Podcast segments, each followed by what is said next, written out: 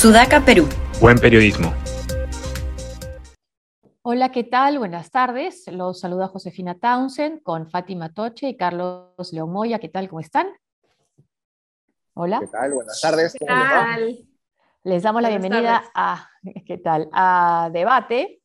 Y hoy vamos a tocar algunos temas, comenzando con eh, las declaraciones sorprendentes de María del Carmen Alba en Huancavelica. Ella ha dicho, nunca antes el Congreso ha estado tan cerca del pueblo.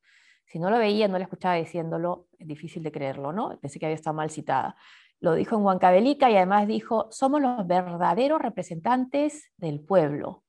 Entonces, ¿quiénes son los falsos representantes o quiénes no representan al pueblo?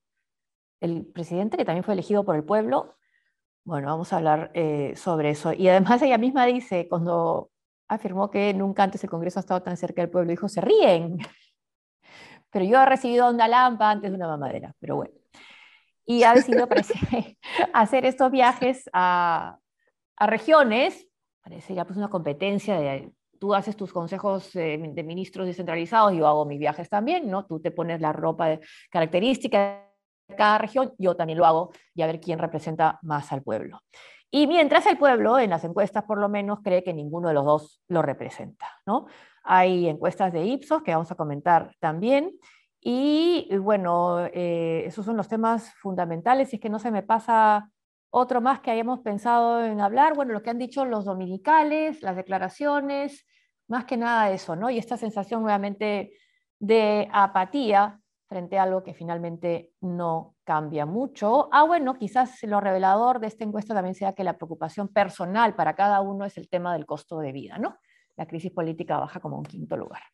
A ver, comenzamos con lo, de, lo del Congreso, quizás, y María del Carmen Alba, ¿quién se anima a comentarlo? Sí, bueno, María del Carmen Alba, ya a estas alturas, ah, hablar que el, que el Congreso está cerca del pueblo teniendo una aceptación institucional tan baja y ella como presidenta del Congreso también tan baja, eh, es un chiste, ¿no? O sea, definitivamente no está cerca del pueblo. Y en, en, buena hora no me parece mal que haga su gira. Es efectista, claro, ¿no? Totalmente, pero por lo menos es un paso para tratar de estar cerca de, la gente, ¿no? porque es, yo creo, una percepción que no tiene el común de los ciudadanos de que el Congreso es, ser, es cercano a ellos. ¿no? Es más, han expresado en reiteradas encuestas su rechazo ¿no? al Congreso. Eh, y sobre su representatividad del pueblo en el estado actual de las cosas constitucional, sí, pues, ¿no? El Congreso, digamos, es el representante del pueblo, ¿no? El, presidente obviamente también, pero el Congreso eh, tiene la posibilidad de tener una representatividad, pues, este, regional, específica, y como les digo, como están las cosas, es la representación del pueblo. Que nos quejemos, que haya cosas que cambiar porque la representatividad se distorsiona con el sistema que tenemos, sí, pues no, definitivamente. Pero yo creo que lo hice para contrastar con la idea de la Asamblea Constituyente, que es otra forma de representatividad, que quieran o no, pues está difícilmente puede coexistir con un Congreso, ¿no? Es, es bien complejo, ¿no? Es bien complejo y, está tratando de lanzar esa idea. Y no está esa pregunta en la, en la, en la encuesta, que hubiera sido interesante, ¿no? La de es que le tiene miedo, le tiene miedo a esa Pues sí, la peor manera de enfrentar un miedo es ocultándolo, ¿no? Sí, sí, sí, ¿verdad? Sí, sí, como no, hay que psicoanalizar a Alfredo Torres ya. ¿Por qué no, pregunta eso, señor Torres? No existe, ¿no? O sea, como cuando Humala o con Pedro Castillo, si no sale mi canal, no existe, ¿no? Claro, la, ominosidad freudiana.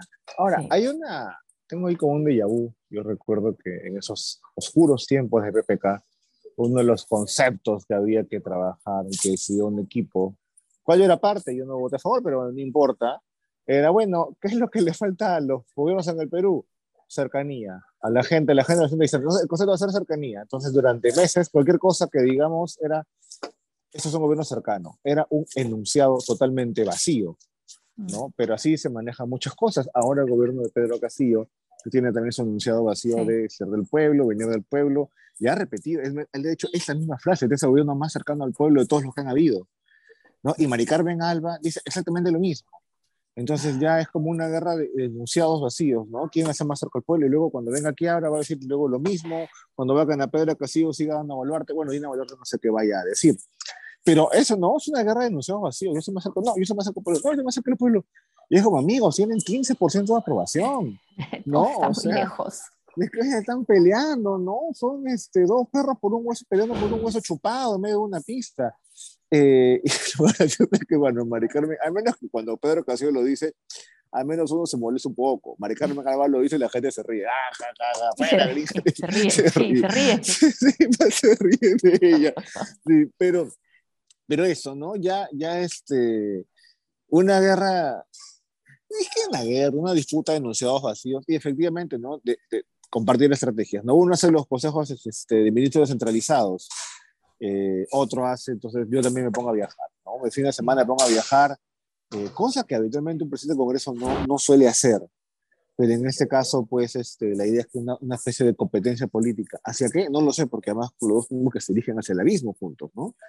Eh, pero sí, pues, ¿no? Otro, yo a mí, ya me ofende que, no me ofende mente que me mientan, ¿no? Ofende la ausencia de creatividad al mentirme. O sea, me está mintiendo con la misma frase de Pedro Castillo, pero Mari Carmen, por favor, pues, dile a, ¿no? a Oscar Torres que te invente algo, pues dado que está en Trome, pues mirando el techo seis días de siete, algo distinto, algo que me anime, mándame la misma frase del presidente, por favor, sufro.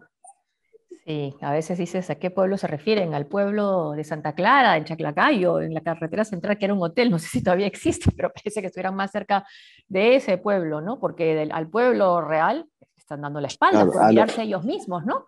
Al hotel del pueblo. Exactamente. Sale su foto así, ¿no? Sale su foto así en una piscina. Ahí sí están cerca. pero a, mí, a mí me genera mucha este, curiosidad cómo, miren, Vizcarra que ha salido en los últimos días a dar varias declaraciones ahí y le ha mandado con todo a, a, Mercedes Arauz. Bueno, y ella eh, también a él, ¿no? A ella también le ha dicho que era un monstruo prácticamente. Demonio, me parece que un le demonio. Un demonio, un demonio, exactamente. ¿no? O sea, se han lanzado sus dardos, ¿no? Pero Vizcarra, con todos los defectos que de hecho ha tenido y, y, y delitos que puede haber cometido, no, no, no, los voy a negar, igual todavía no hay sentencia por medio, cómo él sí enganchaba con el pueblo. O sea, digamos, creo que ha sido de los presidentes con la aprobación más alta en los últimos tiempos, ¿no? Y de manera medianamente sostenida, el único. ¿no? Totalmente. El único, ¿verdad? Y, sin, y, de manera sí, orgánica, digamos, ¿no? Y sin hacer esta apelación constante, ¿no? O digamos, su apelación era, era otro tipo, cuando hacía estas conferencias al mediodía y a veces hablaba en un tono paternal, que alguien que criticaba, me parece con razón, cómo puede ser que el presidente sea ¿no? esa figura de padre, y era, bueno, hay una demanda de ese tipo también, una demanda, una variante autoritaria también es que el, presidente no sea un, un, rey civil, sino este, un padre. Y Vizcarra tenía eso, tenía momentos se quebraba, tenía un vínculo emocional que funcionaba bien, ¿no? Más allá de efectivamente si es o no delincuente, si se vacunó tres o cuatro veces, o si fue o no infiel en el Hotel Monasterio.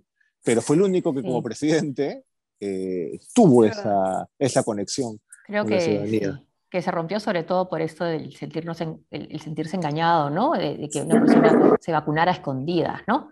después de habernos tenido encerrados y él vacunado escondido. Si lo hubiera dicho y si no hubiera mentido, decir que era, era voluntario, yo por ejemplo fui voluntaria y sí me pareció este, una mentira muy grande, ¿no? Que usara un, un ensayo como eso para escudar sus temores, que eran lógicos, ¿no? Pero ha podido decirlo, me voy a vacunar, soy presidente. No, claro, imperdonable. Yo creo que si lo decía no había problema, la gente tal vez hubiera dicho, sí, está bien el presidente que se vacune, vaya, ¿no? Sí, creo que uno, no sé qué país un ministro se vacunó con Sinopharm, otro con Pfizer. Le hubiesen otro... dicho, Vizcarra, yo te vacuno, Vizcarra. La gente, yo te vacuno, Vizcarra. Pero, pero, pero, lo de demonio de, de Mercedes Arauz me sorprende, no tanto porque porque están, se, se, sabe que no, obviamente no se llevan bien, pero ¿Cuál, ella dice que ha hecho mucho daño al Perú, pero entonces, ¿cuál es su idea de quién hace daño y quién no? ¿no? Porque hace poco, en el SQP, en un programa que teníamos los domingos, ahora tenemos el de la semana, tuvimos acceso a un libro, Carla Ramírez, dedicado de Mecharaos a Vladimiro Montesinos. Y la dedicatoria terminaba, comenzaba con doctor Montesinos y terminaba con aprecio. Entonces, ah, no sé cuál es su definición del mal. ¿No? Ahí ya uno se queda pensando. Y viene con un celular. Doctor Montesinos, acá es el celular que me pidió. al fondo es el Una tarjeta con megas, una tarjeta con unos cuantos megas. Sí. y, está su bolo. Y esta idea también, creo yo, de, los reflectores, que dijo, creo que fue, eh, yendo, volviendo al tema de María del Carmen Alba y la cercanía, podría estar también más cerca del Congreso si dejar entrar a los periodistas, ¿no? a los reporteros. Y siento, me parece, que esta, esta negativa de que, de que entre la prensa al hemiciclo, que es lo importante, no tienen los reporteros el respaldo de los canales o de los periódicos que podrían estar mucho más decididos en el respaldo a que hacer una campaña y que entren los periodistas, sus periodistas. Y creo que quizás tiene que ver con eso que dijo Montoya, no lo sé, el congresista, los reflectores no cambien, no cambien los reflectores, ¿no? Sigan apuntando al presidente y no al Congreso, no sé. Pero me da la impresión que los reporteros no están acompañados en su, en su lucha por poder entrar a hacer lo que deben hacer, su trabajo.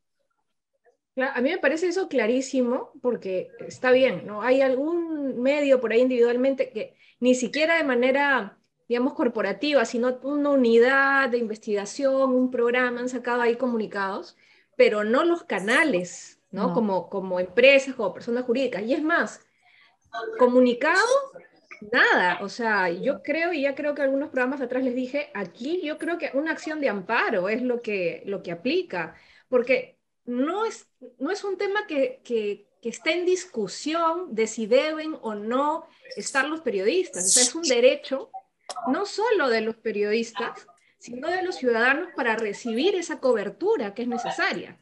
El derecho a la información, a la libertad de expresión, es poder acceder a esos datos, a, esos sucesos que luego se van a informar. Entonces, más allá de comunicados que ojalá hubieran, bienvenidos serían, de, canales o, o, conglomerados, una acción de amparo. Yo creo que es lo que movería un poco más al Congreso para que no simplemente estén en cosas de, vamos a ver qué opinamos, si nos provoca, qué defensa civil, qué los contratistas que están refaccionando. Esto, no tiene sentido. No, no. Y yendo a la, volviendo a la, a la, encuesta, hay, además de la llamativa ausencia de la pregunta sobre la constituyente, hay también otras que tienen que ver con, con lo que se votó en el referéndum, volviendo a la época de Vizcarra, ¿no? Cuando, bueno, fue un abrumador 90% versus eh, en contra de una reforma constitucional para que regresara la bicameralidad. Ahora parece que ha cambiado un poco la opinión pública. No he visto que un 52% de los encuestados están a favor de que los congresistas sean elegidos cinco años sin reelección. O sea, ya ha bajado un poco ese rechazo tan grande, ¿no? O sea, ¿cómo será de malo este Congreso para que se esté extrañando algunos de los congresistas anteriores? Probablemente sea eso, ¿no? Ese es un punto que, que sí está viendo y después también lo, lo, el alto porcentaje de personas que no quieren que solo se vaya el presidente de la República si es que se adelantan las elecciones, sino que se vayan, que se vayan todos, ¿no? Y ahora, de hecho, la, medida... Sí, adelante, Carlos. Sí.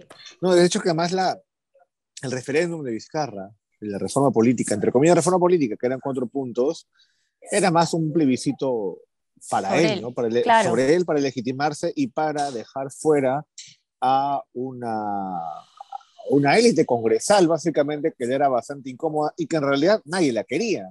Entonces era un plebiscito entre básicamente yo o ellos, tomamos todos, pero básicamente era jubilar a una casa. Y el problema es que eso se sabía y ha sido claramente más dañino, no que, que beneficioso. A él lo benefició, lo jubiló momentáneamente. Momentáneamente. Pero sí. momentáneamente sí, pero aún con todo, este, hasta ese Congreso, ¿no? Tiene tiene uno, hasta uno lo, extraña a pesar de todo ese bueno, y al menos obstruía mejor, ¿no? Este, de buena vez decirle Chacón, ay, ¿qué estoy diciendo?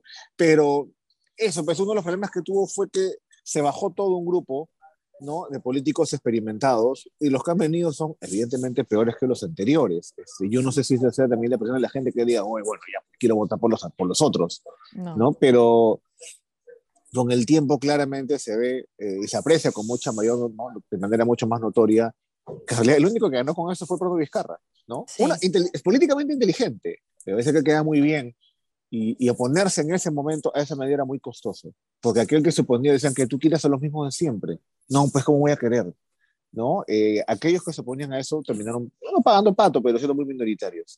Pero a la larga ha sido, el costo ha sido más para el país, ¿no? que para... Claro, yo, yo reconozco que, esa, que esa pregunta sobre la reelección, por más de que mi, mi, mi razón y mi, y mi criterio, digamos, como abogada me decía que, que, que estaba mal porque la reelección per se no es mala y aporta ciertas cosas, con el hígado voté para que no se reeligieran, ¿no? y sí asumo que fue, que fue un error, ¿no? Sí lo asumo porque... A la hoguera, a la hoguera. Sí, es algo que se debe además ver a la luz de otras reformas, pues el problema es que nunca tuvimos una reforma integral, ¿no? De, de toda la parte política, de la representativa de la Constitución. Entonces, viéndolo así como temas aislados, difícilmente va a cuadrar correctamente, ¿no? Y miren, todavía yo veo acá en la encuesta que hay un alto porcentaje de la gente que está de acuerdo con que no haya reelección en el Congreso. Pero, ya no el 85%, ¿no? Ya no, ya no, ha bajado al 50 y pico, ¿no? 52, pero miren versus la reelección de alcaldes y, presidentes regionales y gobernadores, donde ahí sí es abrumador el hecho de que no quieren que se reelijan.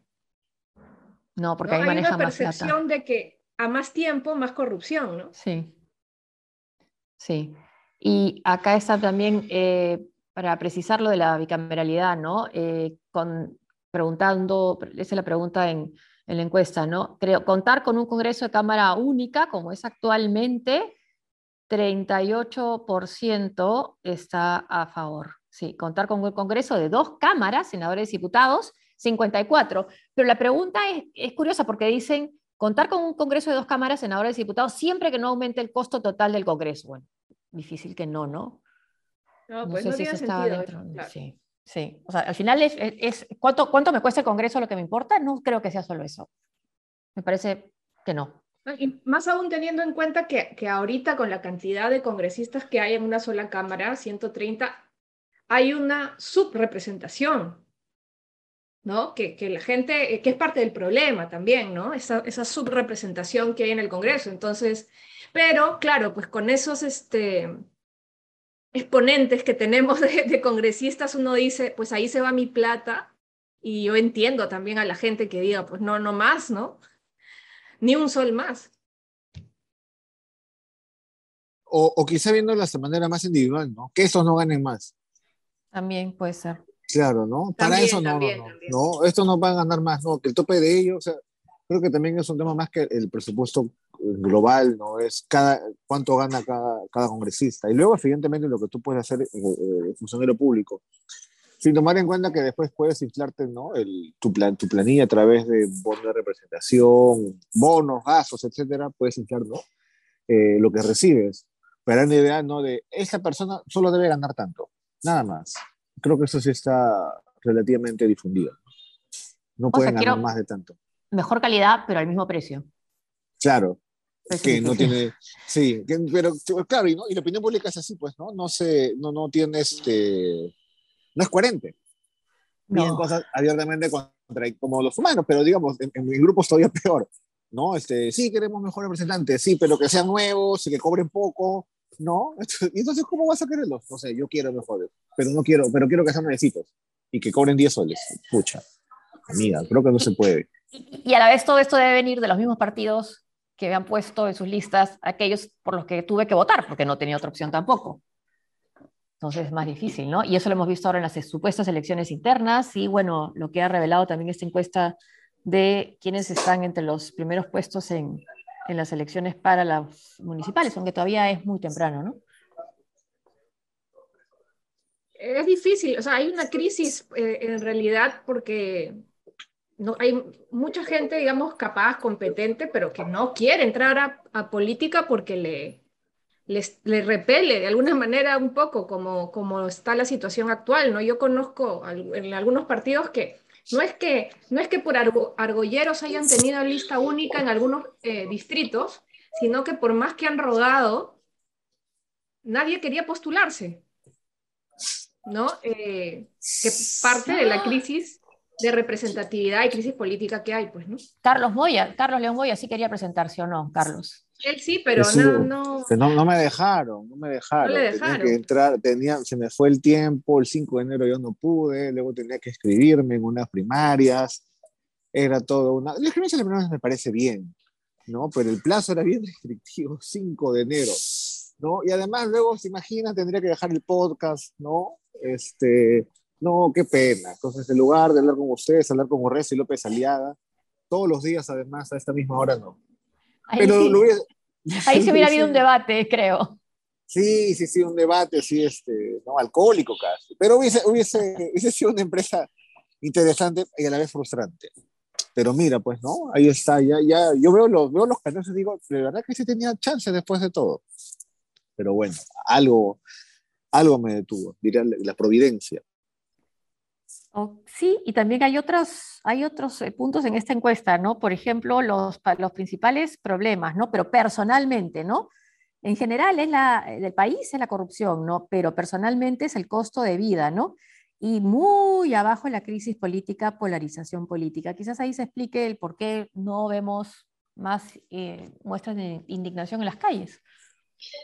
Y ahora es peligroso ahí, ¿no? Porque cuando es el aumento del costo de vida, el bolsillo se suele ser movilizador. Este, ya digamos, hay un aumento de la inflación a nivel, no solamente es un caso peruano, es, es mundial, pero claro, una vez que ya te va tocando directamente y tú y la gente puede percibir que el gobierno no hace nada al respecto, que más bien contribuye a eso, eso sí puede ser bien complicado para el Ejecutivo de manejar.